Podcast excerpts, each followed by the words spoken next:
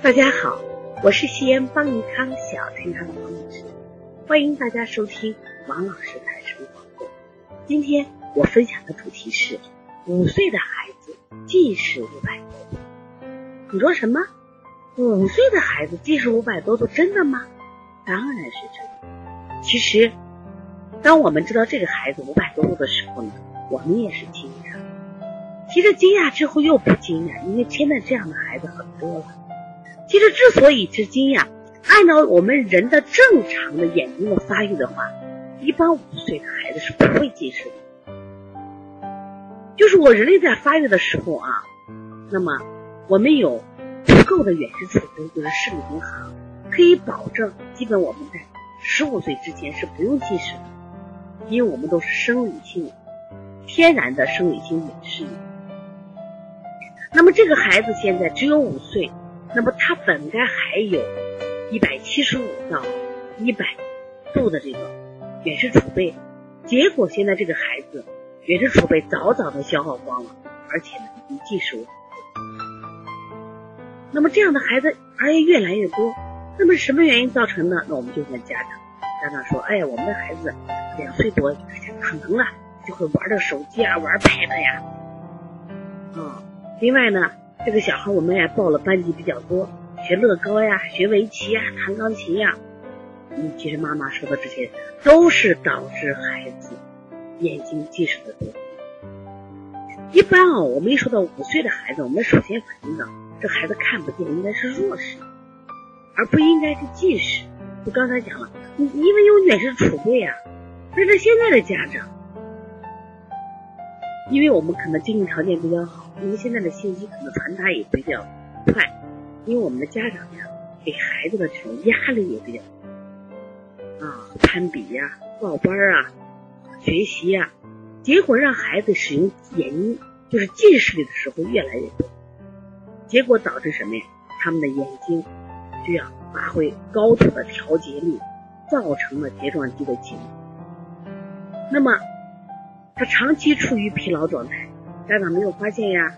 你作业不做完不行，报了班不上不行，钢琴不练不行，舞蹈不练不行，围棋不下不行，结果就会导致什么呀？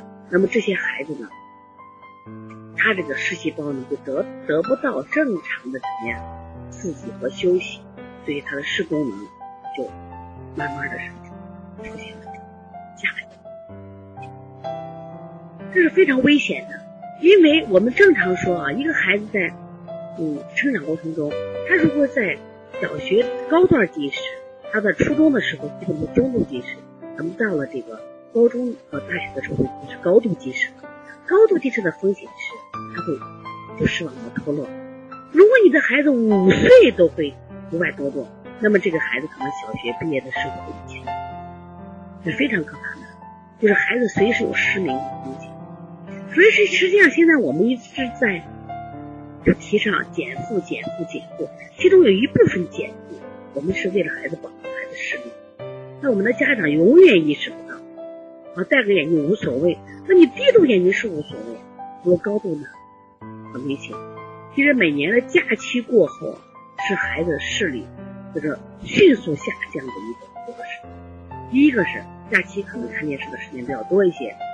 啊，特别是看手机，你电视还罢了，那个手机是近距离，眼睛得不到放松，而且眼就手机那个光啊，对眼睛刺激量比较大的。第二个，即使放假了，家长给孩子报了好多班，还有学校布置大量的作业，所以因此呢，眼睛高度疲劳，它就会导致什么呀？视力虚。所以五岁的孩子这种近视五百多度是非常非常可怕。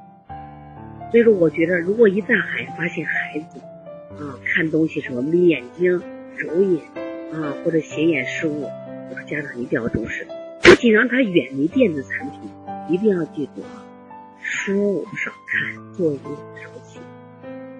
如果这个孩子真的是一千多度考上了北大，考上了清华，有一天他因为高度近视视网膜脱落成为新盲人，我想这都不是我们想要的结果。他会失去一切，所以因此啊，保护孩子的视力是非常重要的事情。你不要等到孩子眼睛过度发育以后，你后悔来不及。学习一生都在学习，但是视力一旦发育过度，眼轴一病，发育过长，那么这个孩子的眼睛就实在处于是危险的地步。所以现在我们的盲人每年都在制造新盲人，这是非常可怕。所谓的新盲人，就是原来是好的，后来因为我们过度的学习啊，过度的使用眼睛，导致了视力下降。而且这一类的孩子，他们患其他眼病的机会也会更多。那么因此，啊，这个孩子也许可能学习成绩好了，那他的生命质量会越来越差。生活眼睛不好了，生活质量太差。是为希望我们的家长最爱爱。如果你的孩子也有这样那样的问题，可以直接拨打我的电话。